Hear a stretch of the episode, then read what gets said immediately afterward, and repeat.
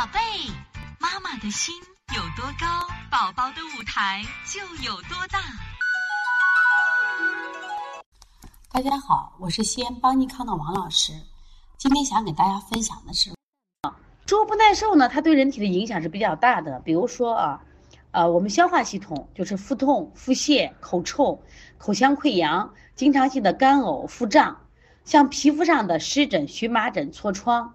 有的人偏头疼。入睡难，睡眠质量不高，还有的人焦虑、忧郁、易暴躁、易怒、坐立不安、哮喘、慢性咳嗽、慢性鼻炎、鼻窦炎，还有一些老年人的关节炎、关节疼痛。